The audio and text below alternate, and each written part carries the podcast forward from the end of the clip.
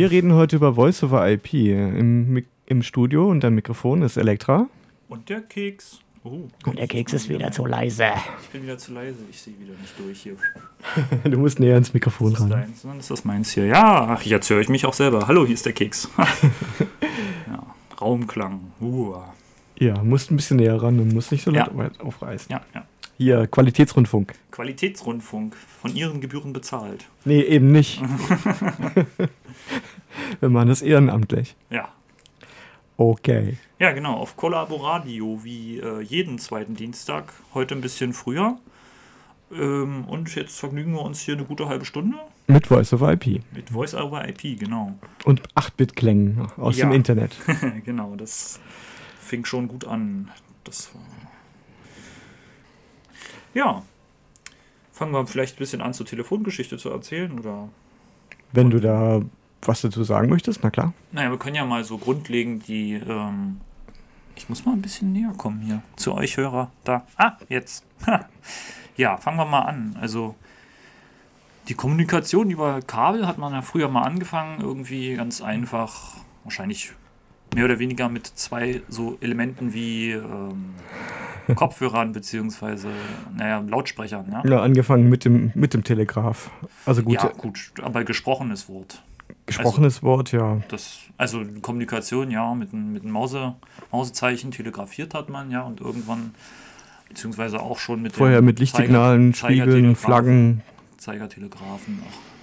Gibt es ja, gibt's ja auch noch die Telegrafenberge bei uns. Ja, ja, ging es dann weiter, hat man dann entwickelt, die Elektronik, und dann ist man so aufs Telefon gekommen, mehr oder weniger, indem man die angefangen hat, die Sprache in, äh, in Strom und Spannung zu wandeln. Na, die erste Elektronik, also was wir so, glaube ich, drunter verstehen, das waren so Detektorempfänger, wo man auf einem Kristall mit einer Goldspitze herumgestichelt hat, bis man eine Stelle gefunden hat, wo es den Halbleiter-Effekt gab, also wo man einen Positiv-Negativ-Übergang gefunden hat.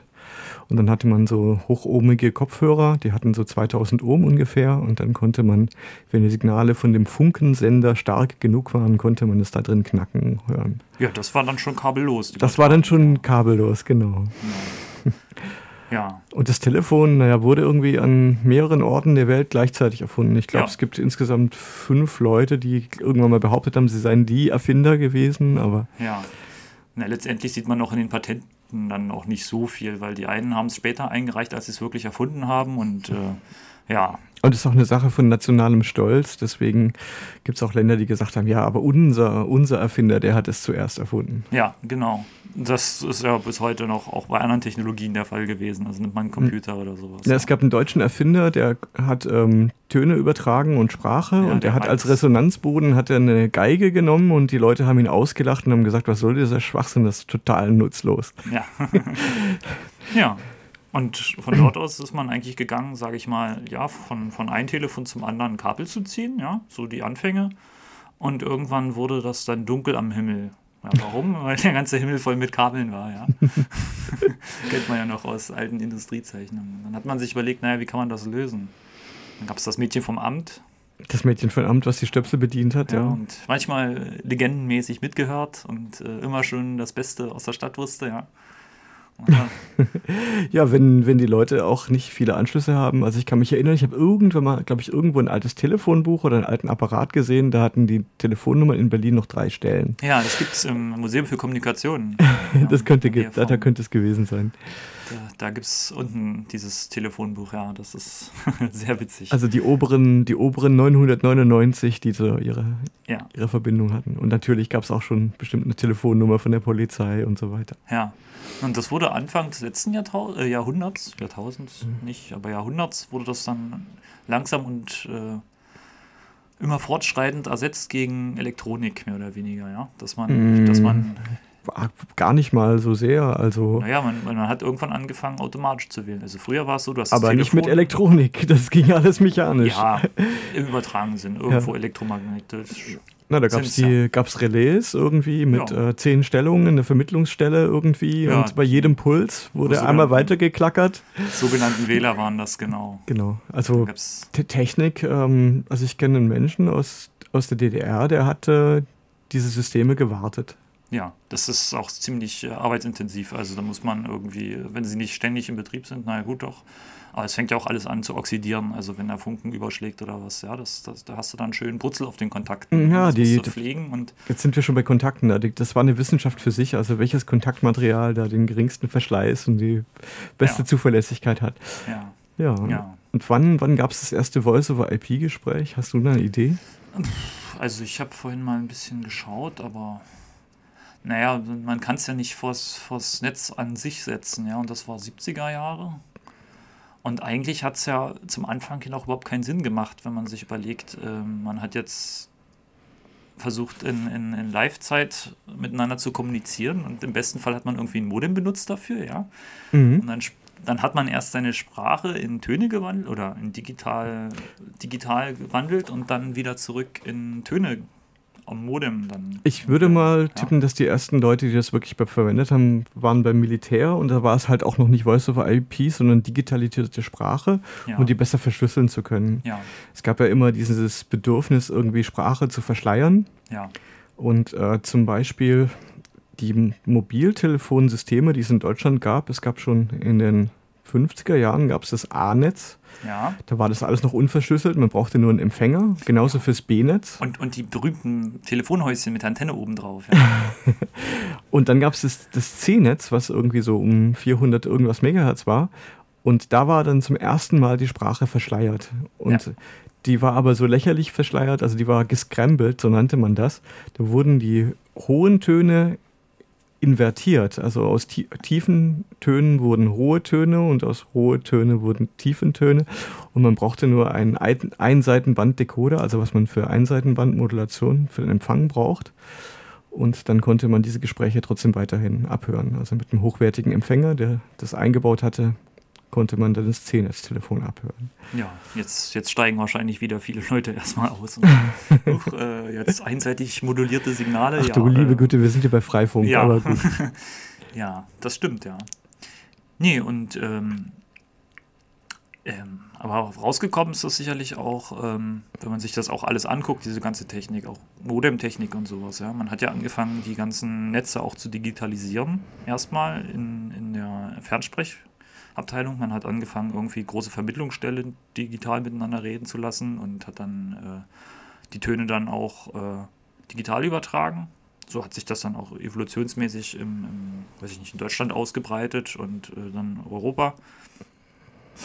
Und ähm, da sind zum Beispiel auch diese ganzen Basen für unsere Modem-Kommunikation zu suchen. Ja? Man hat ja auch geguckt, wie viele Quantisierungsstufen man hat, also in wie viele Teile man jetzt seine Stimme einteilen kann. Und äh, daraus resultiert dann letztendlich auch seine Übertragungsrate, die man dann erreichen kann mit diesen Systemen.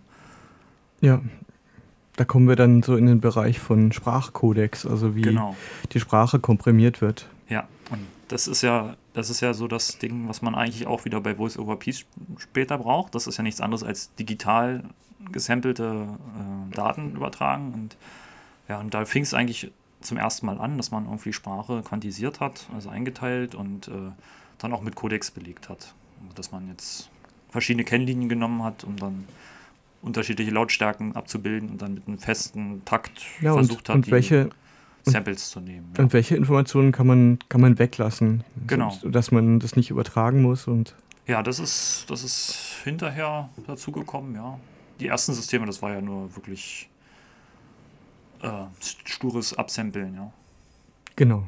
Also 8-Bit, 8 Kilohertz ja. ergibt dann 64 Kilobit, ist heute noch der gebräuchlichste Codec oder einer der. Was, was, was du auch gerade sagst bei den Codecs, die gibt es ja ganz viele mit ähm, H vorne und G vorne, ja. Äh, was wenige wissen, das kommt wirklich aus den ähm, ITU-Regulatorien. Die ITU, was ist das? Das ist die internationale Telefonierung. Die, ja, irgendwie, so, so eine Telefon internationale Vereinigung, Genau. die das. Die hießen früher auch mal französisch irgendwie Mhm. anders, ja. Habe ich jetzt leider nicht im Kopf. Ähm, jedenfalls, ähm, die haben verschiedene Bereiche, die sie aktiv sind und dort gibt es eigentlich auch einen Bereich, der sich damit der Telekommunikation be, ähm, beschäftigt und die haben auch diese ganzen Standards dann auch festgelegt. Und dann gibt es dann auch äh, ja, G-Standards, H-Standards für Videokommunikation und alles. Das ist so unterteilt. Und da kommen dann auch die Codec-Namen dann wieder her, die man heutzutage aus dem Computer kennt, wenn man irgendwie sein Voice-over-IP-Programm konfigurieren will und dann sagt, ja. G711.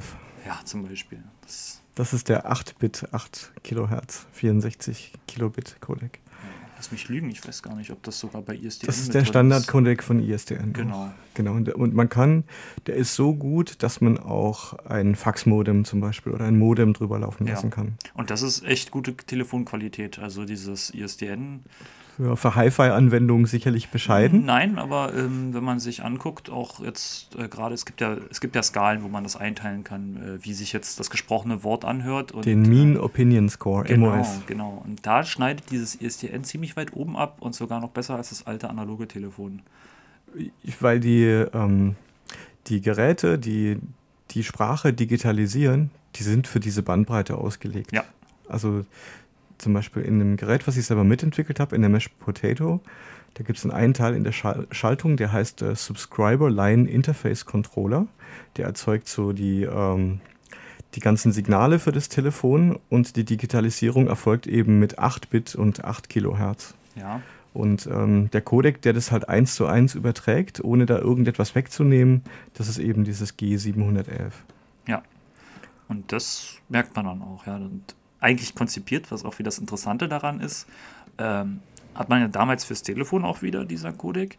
Ähm, hat man aber gewählt, und das ist bei Weitem besser als die analoge Telefonie, ähm, um dann später, hat man ja gesehen, dass das nicht auf einmal geht, dass man das Netz digitalisiert. Und dann hat man ausgerechnet, naja, wenn man so und so viel digitale Verbindungsstellen dazwischen hat und immer wieder analog, digital, analog, digital wandelt, wenn der Codex in digitalen Welt zu schlecht gewählt worden wäre, äh, dann hätte hinten irgendwann gar nichts mehr rausgekommen aus dem. Genau, aus dann wäre genau. Deswegen ist eigentlich das Telefonieren dadurch besser geworden. Mhm. Ja. Gut, also die beste Qualität hat man bei ISDN oder halt, wenn das digitale Netz richtig genau. funktioniert, auch über IP. Ja, ich weiß gar nicht, wie, wie stark das noch im UMTS jetzt mittlerweile komprimiert wird, aber da hat man theoretisch auch die Bandbreiten, aber es wird wahrscheinlich irgendwo auch in GMS-Standard na, die nehmen den GSM-Codec. Genau.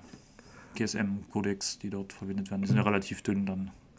Äh, es gibt äh, bessere Codecs, aber also der Standard GSM-Codec, der erfunden wurde eben für die Einführung des Mobiltelefons. Also GSM ist ja dieses das Telefon, also das Mobiltelefonnetz schlechthin. Ähm, der kommt mit einer Bandbreite von 13,1 Kilobit aus. Also der ist schon im Verhältnis zu den 64 Kilobit von dem ISDN-Kodex ist der schon sehr viel schlechter. Und ähm, der GSM-Standard, der ist auch schon sehr alt, der stammt ja. aus, aus den 80er Jahren. Und der, das Problem ist, Codecs, die mit geringer Datenrate immer noch sehr guten Ton erzeugen, sind recht rechenintensiv. Ja, das hat man natürlich auf mobilen Endgeräten nicht gehabt zu der Zeit. Ja, ja das, war damals, das, das, war damals natürlich State of the Art Te Technology, aber halt in ihrer Zeit. Ja. Und äh, deswegen den GSM-Codec verwenden wir auch noch für unser Projekt, weil er halt ähm, relativ bandbreitensparend ist. Und dann noch klingt. Einigermaßen gut klingt und auch wenig Ressourcen verbraucht. Also dieser Spagat ist ihnen dabei gelungen. Hm. Was man jetzt vielleicht mal sagen sollte, generell ähm, Voice-over-IP jetzt, was unterscheidet das von den normalen Netzen? Ja, eigentlich tauschst du das Endgerät aus, du hast kein Mobiltelefon oder ähm, also kein Gerät, kein Stück Hardware, was dir äh, ans ins öffentliche Telefonnetz anschließt, sondern du hast einen IP-Strom hinten aus deinem Gerät. Genau, also du benutzt das Computernetz, das Internet, also das Netz, ja. was alle Computer miteinander verbindet, um paketorientiert äh, Sprachdaten in kleinen Häppchen zu übertragen. Genau, und das ist auch völlig unabhängig jetzt vom Netz, was man dort hat. Also normalerweise, das, das macht das, das, das Internet dann Kommunikation, also ich muss jetzt nicht noch den Paketen sagen, wo sie langfliegen müssen, das, das, das macht dann das Protokoll darüber. Genau. Mehr oder weniger. Also Voice-over-IP ist dann eigentlich nur eingeschachtelt irgendwo. Das ist im Prinzip ja. nur eine Art Daten, die damit übertragen wird. Mhm. Ja, ja, wenn man, wenn man versucht, äh, Voice-over-IP im Freifunknetz zu machen, muss man beachten, dass die Codecs in ihren Standardeinstellungen versuchen, nur sehr kleine Häppchen von Audio zu übertragen. Also es gibt Codecs, die übertragen in jeder einzelnen Paket nur 10 Millisekunden Ton oder 20, wenn es hochkommt 30. Also die meisten Codecs schicken pro 20 Millisekunden von dem Telefongespräch, wenn du selber sprichst, schicken sie ein Datenpaket. Und da ist wahrscheinlich das Problem, dass mein Router dann für jedes kleine bisschen Bit, was da rausfällt aus deinem Telefon oder aus dem Stream dort, äh, anfängt ein großes IP-Paket zu basteln, das dann äh, versucht mit äh, Rückantwort wieder zu bekommen und Genau, der, der, das ist, glaube ich, da der Flaschenhals bei der Sache. genau, ne? der, der Overhead ist, ist riesig. Und das größte Problem ist, da wir im, im Freifunknetz, wir verwenden ja Wi-Fi, WLAN ja.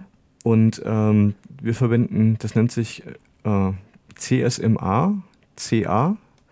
Ähm, wie war nochmal die Übersetzung? Äh, Carrier Sense, Multiple Action, äh, Access, Collision Avoidance. Das heißt, ähm, die Geräte hören in das Medium Funk hinein und wenn sie keine Übertragung äh, feststellen, mit der sie nicht kollidieren dürfen, wählen sie eine zufällige Zeit und fangen Genau. dann an zu senden. Und dann kann es eine Kollision geben. Dann kann es eine. Kollision geben und dadurch, dass immer gewartet werden muss, also wenn diese Wartezeit zu kurz gewählt ist, in der die zufällig anfangen zu senden, Ja. dann das kann man nicht tun, weil sonst geben sich häufig Kollisionen. Also da fängt dann einer an zu senden und der andere sendet gleichzeitig und dann wird die Übertragung gestört. Das heißt, auf, dem, auf der Schicht, auf der Übertragungsschicht des, der WLAN-Karten, also auf der, auf der MAC-Ebene, also auf der Übertragungsebene des, der, des Funkstandards, den wir verwenden. Das ist dann quasi Layer 1, anderthalb. Ja, bis genau, zwei. genau. Also der unterste Layer von dem Schichtenmodell, meine Güte. Das OSI-Modell kommt jetzt auch noch mit rein. Genau, Oh, ach du das liebe könnt Güte. ihr euch gerne äh, genau, mal das- zu Gemüte führen. Genau, das kann man im Wiki auf, auf jeden Fall eintragen. Ähm, also die, das Problem sind diese vielen kleinen Pakete. Also damit es überhaupt funktioniert mit N Teilnehmern, also damit nicht der, die gesamte äh, Bandbreite die Verfügung steht für so ein paar lausige Voice-over-IP-Daten, die absolut gesehen wirklich nur einen ganz, ganz geringen Anteil ausmachen. Ja. Damit dadurch das Medium nicht blockiert wird, muss man beim Freifunk da Kompromisse eingehen und muss diese, diese Audioblöcke, die da verschickt werden, die muss man länger machen. Also zum Beispiel in der Mesh Potato läuft dann Asterisk, das ist dann als äh, ZIP. Und die sammeln Proto- das dann zusammen. Äh, man kann in Asterisk kann man einfach sagen, äh, den Namen des Codec, Doppelpunkt und dann die, die Zeit in Millisekunden, die diese Audioblöcke haben dürfen. Und also wenn man zum Beispiel GSM verwendet standardgemäß 20 Millisekunden, wenn man das auf 80 Millisekunden erhöht, dann wird nur ein Viertel der Pakete geschickt. Und damit kriegt man es dann hin. Also ich habe so, wir haben so Labortests gemacht. Ähm, mit einer Zwischenstation kann man dann bis zu 50 Gespräche simultan Mhm. abfertigen. Aber da, also wenn man irgendwie äh, drei Geräte hat, also von A nach B, von B nach C, kann man simultan bis zu 50 Gespräche laufen lassen. aber dann auch schon unter guten Funkbedingungen oder das ist dann- unter, unter idealen Funkbedingungen Ideal, okay. und ähm, dann sind das aber auch wirklich nur diese drei Geräte, die die, die, die Funkfrequenz nutzen. Ja. Ja, was, was vielleicht auch wichtig ist, äh, du sagst jetzt 80 Millisekunden oder Mikro, Mikro? Millisekunden. Millisekunden sind das schon. Ähm, irgendwann wird's ja, kommt ja der Satelliteneffekt ins, ins Spiel, ja, dass du ins Telefon redest und irgendwie äh, die Antwort kommt nicht und kommt nicht und kommt nicht und dann redet man sich dann auch automatisch ins Wort, ja. Ja, Da muss man ein bisschen drauf achten, dass man die dann nicht zu riesig wählt. Also ich meine 80 Mikro- Millisekunden, wenn ihr da eure, eure Erfahrungen gemacht habt und sagt, das ist noch gut. Ich habe mal was gelesen von 125, wo es dann anfängt schmerzhaft zu werden. Ähm, das ist nur, das ist nur die Paketisierung. Also das ist nur ja, okay. zusätzlich kommen dann noch die, die Latenzen bei der Ja, Übertragung das, dazu. das wäre nämlich mein Punkt gewesen, dass, dass man sagt, naja gut, bei drei, Netz, äh, drei Hops, da geht das alles noch, aber wenn du jetzt irgendwie ein riesengroßes Mesh hast und dann kommt noch irgendwie äh, sowieso die Latenz von Ja, Das, das Problem ist, wenn du, ja. wenn du zu viele Pakete hast, dann blockierst du die Funkschicht und dann treten diese enormen Latenzen und Paketverluste, die treten dann auf der Funkschicht aus, auf. Also man fährt mit diesen 80 Millisekunden fährt man eigentlich sehr gut. Also ich habe äh, praktische Erfahrungen selber damit gesammelt. Ähm, ich war zum Beispiel in Bangladesch und Bangladesch hatte zu dieser Zeit äh, keine Kabelverbindung zum Internet. Also es ging immer nur über, über Satellit, über sogenannte VSAT-Anbindung. Ja. Und da hast du ja automatisch 36.000 Kilometer dazwischen. Genau, es geht ja. äh, 36.000 Kilometer geht es von der Erde in die Höhe und dann geht es nochmal 36.000 Kilometer wieder herunter, sind wir bei 72.000. Ja. Äh, für den Roundtrip, also für hin und zurück, Ja, liegt es die Strecke do- doppelt, doppelt zurück. Das heißt also alleine die, die Zeit, die die Wellen zur Übertragung brauchen, das ist schon ziemlich genau eine halbe Sekunde, also 500 Millisekunden. Dann kannst du dir selber ins Wort fallen. Ja, ja, wenn man dann den, oft hat man bei Voice over IP, wenn der, der sogenannte Echo-Canceller, also wenn Ja. die Software oder die Hardware, die unterdrückt, dass das eigene gesprochene Wort wieder zu einem zurückkommt, dann ist man sehr irritiert. Das ist man ohnehin, wenn man sich selber hört. Aber die Latenzen sind so, dass man erstmal gar nicht merkt, dass es, man denkt, die gegenüberliegende Seite hat angefangen zu sprechen. Hm. Und da kommen dann aber noch die, die, die Paketisierung kommt noch dazu, zu, diesem, zu dieser halben Ja. Sekunde Roundtrip-Latenz. Und natürlich äh, das, ähm, das Weiterreichen von Paketen über das Internet. Ja. Bei jeder äh, Routing-Station, wo die Pakete weitergereicht werden, kommt wieder eine weitere Latenz dazu. Das ist auch nicht immer optimal. Also, genau, genau, Es werden auch Pakete weggeworfen und neu gesendet und so weiter. Und auch die Verarbeitungszeit, die dein, dein Endgerät äh, braucht, um den Codec anzuwenden. Also Ja. erstmal 80 Millisekunden Audio zu nehmen, Ja. das dann umzurechnen und dann das zu verschicken, das dauert auch Zeit. Es gibt ja wahrscheinlich auch irgendwelche Sicherungsalgorithmen dann in den, äh, in den Kodexen, dass, dass man dann erstmal einen bestimmten Puffer oder er ist jetzt wahrscheinlich nicht so riesig, dass er dann Genau. äh, Es gibt, es gibt so die Forderungen von so in Anführungsstrichen Experten für Voice over IP, die sagen, alles, was über 150 Millisekunden an äh, Latenz, an Roundtrip-Zeit hinausgeht, ist nicht annehmbar. Also die sagen, dass äh, unter 150 ist es perfekt, darüber äh, leidet die Qualität. ja. Mm, Ich, ich würde sagen, merken, merken tut man es erst, wenn es irgendwie 200, 300 Millisekunden ist. Also, weil man nimmt es ja nicht, nicht wahr, die andere Person braucht ja auch Zeit, um Ja. zu antworten. Aber wenn dann zum Beispiel die Roundtrip-Zeit, also über so einen Satellitenlink, ähm, mit allem Brimborium ist sie dann halt am Ende vielleicht eine Sekunde. Oder Mhm. wenn, das, wenn das Netz überlastet ist, dann puffern, werden Ja. die Pakete ja gepuffert bei den, Ja, bei ja. den Routerstationen. Und dann bildet sich natürlich diese Latenz, die, die baut sich dann auf. Und also so eine Sekunde ist gewöhnungsbedürftig, sagen wir es mal so. Man kann ganz gut mit jemand reden, aber es ist, es strengt einen schon an. Ja, na, natürlich. Wenn man warten muss und wenn man dann einem noch was einfällt und man kann ihn nicht unterbrechen oder. Genau, ja. und, und man muss eben halt auch ähm, der anderen Person quasi Zeit geben, irgendwie das, was man selber gesagt hat, zu Ende zu hören und darauf zu antworten. Also man muss sich am Ende darauf einstellen. Wenn man sich darauf eingestellt hat, ist es natürlich besser als nichts. Das ist immerhin dann schon purer Luxus, mit jemand direkt reden zu können, die Stimme zu hören und sich mit jemand unterhalten zu können. Aber es ist natürlich nicht so komfortabel. Ja, oder man macht es dann wie in anderen Funktechnologien oder sowas und, und, und gibt dann irgendein Einzeichen durch oder so. Ja, jetzt ist Kanal frei, jetzt kannst du reden. Jetzt kannst du reden, genau.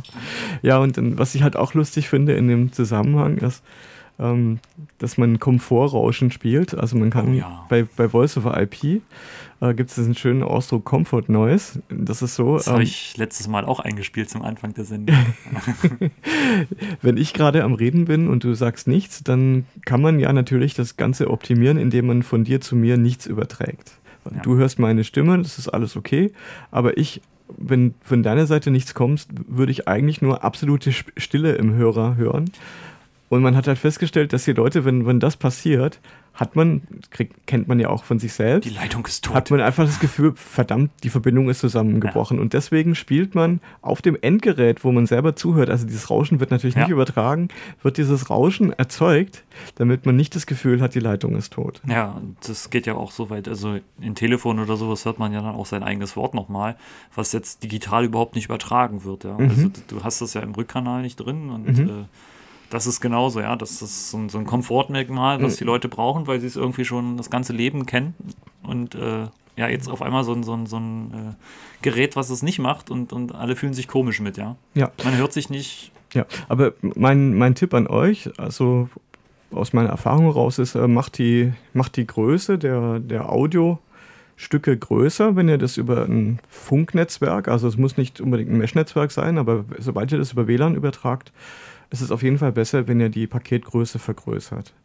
Dann wird auch dieser, dieser Overhead, ne, was ihr da zusätzlich an IP noch zusätzlich mitschickt, wird dann auch kleiner. Wenn man es dann allerdings übertreibt, dann geht natürlich die Latenz in die Höhe und die Pakete haben und bei schlechten Funkverbindungen gehen dann halt auch öfters mal verloren. Und wenn sie dann verloren gehen, dann fehlen halt größere Stücke des Tons. Ja. Ja, also wenn ein 20 Millisekunden Paket verloren geht, ist es weniger unangenehm, als Ja. wenn halt eins mit 80 Millisekunden irgendwie weg ist. Dann wird eben ein größerer Teil von dem, was eine Person gerade gesagt hat, verschluckt. Ja, und dann muss die natürliche ähm, Fehlersicherung einspringen und das Ganze nochmal wiederholen. Ja. Genau, genau. Denn, dann sinkt der Mean Opinion Score, also die Bewertung von der Audioqualität, äh, gewaltig. Ganz drastisch. Ganz drastisch, genau.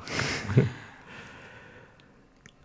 ja, und ähm, wenn ich jetzt gerade so dabei bin, Endgeräte, alles Mögliche, ähm, also du hast jetzt eine Mesh Potato gebaut, das ist quasi schon ein Router mit integrierten Telefonport, analog noch. Das hat einen sogenannten FXS-Port. Ein FXS-Port, Ja, ja. In der analogen. Telefonwelt ist der FXS-Anschluss da, wo die Telefonsignale herauskommen, also von dem das Telefon, was man einsteckt, gespeist wird. Und der Anschluss am Telefon, wo die Signale aus dem Telefonnetz hineingehen, das ist der FXO-Port.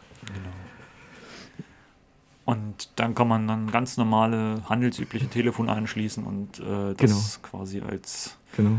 Ähm, Zwischending benutzen, ja. Also, äh, keine ISDN-Telefone, sondern halt analog, analoge Telefone. Ja, ja. Also gibt es wahrscheinlich auch noch andere Hardware, die man sich da anschließen kann. Also ähm, ich habe zumindest bei mir zu Hause äh, von anderen Herstellern, ich habe jetzt, also mein Internet-Gateway ist jetzt, äh, da ist sowas schon mit eingebaut, Voice-over-IP. Ähm, es gibt aber auch irgendwie so, so SIP-Adapter, die man sich dazwischen schalten kann. Und, äh, Genau, ATAs, analoge Telefonadapter. Genau, und dann gibt es sicher auch noch äh, Software-Telefone, die man auf dem Mobilrechner benutzen kann. Ja, äh, für Android gibt es zum Beispiel Zip, ZipDroid. Das ist so meine bevorzugte Applikation, mit der man Voice-over-IP-Gespräche führen kann. Ja. Und ähm, letztendlich braucht man aber normalerweise, na gut, es gibt zwei Möglichkeiten dann zu telefonieren, ja. Also einmal kann ich direkt eine IP anrufen, wenn ich das richtig verstanden habe. Und es gibt eine Möglichkeit, sogenannte SIP-Provider zu benutzen, beziehungsweise auch selber sich ein, äh, sag ich mal, eine Vermittlungsstelle, mehr oder weniger, sowas war es mal, aufzusetzen, äh, wo man dann äh, verschiedene Benutzer zusammen verwaltet, ja. Ja. Also beim, beim ZIP-Protokoll ist es so, zum Beispiel innerhalb von einem Freifunknetzwerk, wo die, die Router alle äh, feste IP-Adressen haben, die man auch direkt erreichen kann. Das Problem ist ja normalerweise, wenn du an einem DSL-Anschluss bist oder was auch immer du gerade als Internetleitung hast, du bist ja dann hinter dem NAT. Ähm, das heißt, es muss sich darum gekümmert werden, dass man mit dir kommunizieren kann, also dass du man durch die Firewall zum Beispiel dich Ja. anrufen kann. Das Und- kann eventuell demnächst wegbrechen mit unseren IPv6. ja, Muss aber nicht. Ja, das, äh, das, das wird irgendwie so zum Running Gag. Meinst du, Ja. sie führen IPv6 vor 2020 ein? Ach doch, das wird jetzt, also mittlerweile haben sie gesagt, dass IPv4 in Europa zumindest, ähm, Exploited ist. ja, ähm, wir haben keine Adressen mehr so richtig. Das ist das große Problem. Und äh, jetzt ist die Frage, was machen sie? Machen sie es genauso wie im Mobilfunk? Fangen wir jetzt an, hier irgendwie NAT auf Provider-Ebene einzuführen? Oder äh, fangen wir das richtig an und nehmen ein bisschen Geld in die Hand, was sie sowieso dann wieder über ihre Grundgebühren einholen und äh, machen IPv6? Ja, das ist eine Frage der Zeit. Also ich weiß jetzt nicht, 2020 finde ich jetzt noch zu weit weg. Ich meine, IPv6 ist in Asien schon sehr weit ausgerollt, wenn ich das so mitbekommen habe, ja. Also ähm, Nur wenn du jetzt äh, mit IPv6 ausschließlich versuchst, äh, das Internet Ja. irgendwie zu bereisen, dann Nee, wirst du da- nicht viel sehen. das, das stimmt, das ist noch nicht so ganz zwei Welten tauglich momentan. Ja, aber ähm, fürs Telefonieren ist es auf alle Fälle schon mal eine Option, wenn du jetzt ein großes Meshnetz hast und äh, zur Verfügung stehend hast, eine IPv6-Adressen und die dann öffentlich Hm, also- hast, dass du das auch wirklich so, wie du es beschrieben hast, Ja, ich, ich möchte, möchte ja. nicht falsch verstanden werden. Äh, Ich bin, finde IPv6 toll. Es gibt äh, tolle Möglichkeiten, wenn man irgendwie die Rechner direkt ansprechen kann. Das ist schon eine schöne Sache. Also finde ich, eigentlich finde ich es toll. Ich finde es nur enttäuschend. Ich glaube, man kann etwa 2% der Webseiten kann man über IPv6 erreichen. Ja. Und für den Rest muss man noch auf das, das Protokoll zurückgreifen, was eigentlich längst veraltet ist. ja, das, das ist richtig. Also wenn ich, wenn die Zahlen ungefähr stimmen, die ich da im Ja, aber hab. das ist auch ein Problem von den Leuten, die das maintainen, mehr oder weniger. Ja? Also es gibt Möglichkeiten, äh, seine IPv4-Adressen in IPv6 zu kippen und äh, dann ordentlich zu benutzen. Ja? Mhm. Also man muss da jetzt nicht so viel, ähm, sage ich mal, nochmal äh, betreiben, um das dann wirklich zu realisieren. Ja? Ähm, kommen wir noch zum Telefonieren zurück? Wir haben auf jeden Fall schon die Sendezeit überzogen, aber das macht Ja, das, das ist heute, äh, sind wir schon über die 30 Minuten rüber. Genau, das macht aber nichts. Genau, heute Okay, zum Telefonieren. Besser. Zum Telefonieren. Und zwar, ähm, wenn man das jetzt fertig hat, also was äh, auch gerade diese direkten IP-Calls, die du jetzt erwähnt hast, ähm, was ich also- manchmal. Beim, beim SIP-Protokoll kannst du einfach, ähm, du hast auf der IP-Adresse hast du noch die Extension genau. und Extension add IP-Adresse. Das Ja, sollte das- genügen, wenn dein, dein SIP-Gerät oder das SIP-Softphone äh, direkte IP-Wahl unterstützt. Ähm, das ist jetzt aber das Problem, was ich zumindest schon mal gesehen habe, äh, dass es mittlerweile so Call-Machines gibt im Internet, die anfangen, über SIP ihre Werbung zu verteilen. Mhm. und dann direkt rufen und dort äh, klingelt dann das Telefon physisch. Juppie, mitten in der Nacht um 3 Mhm. Uhr und äh, dann äh, sagt ihr dann irgendwie, kaufen Sie jetzt Aktien von XY.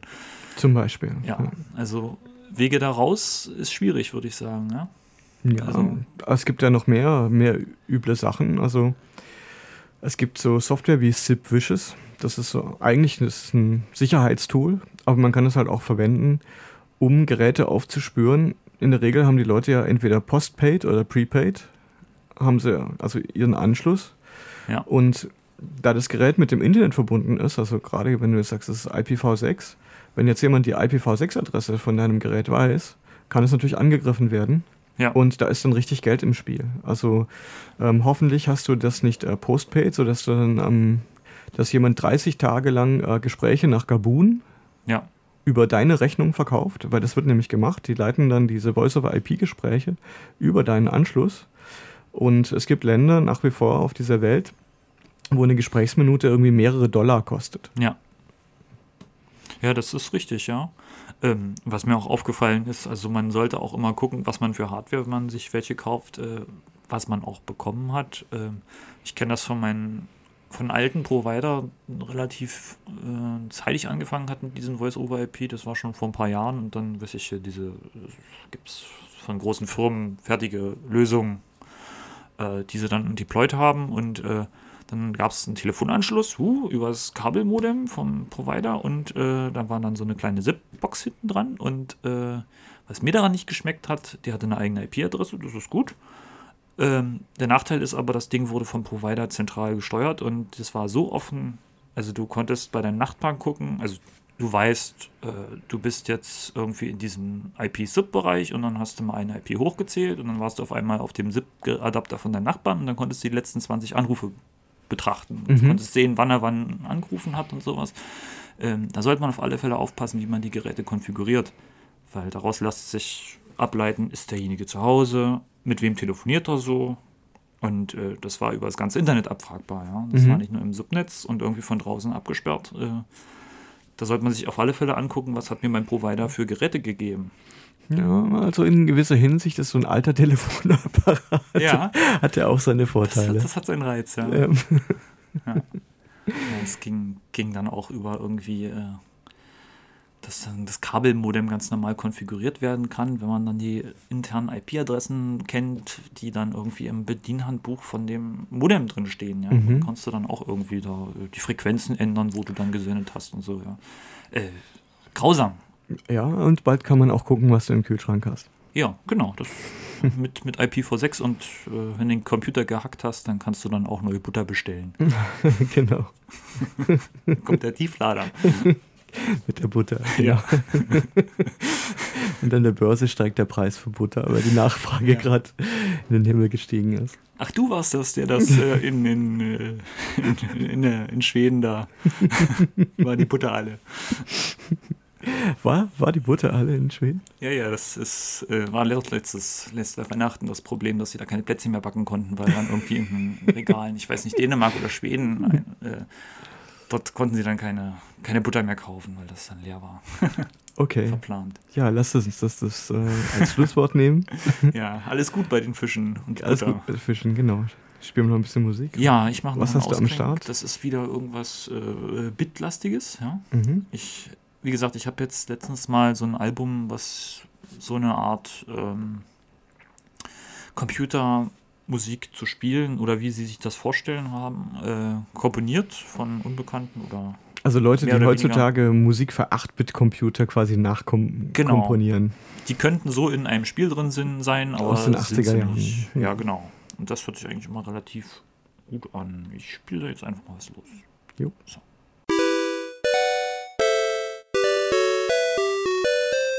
you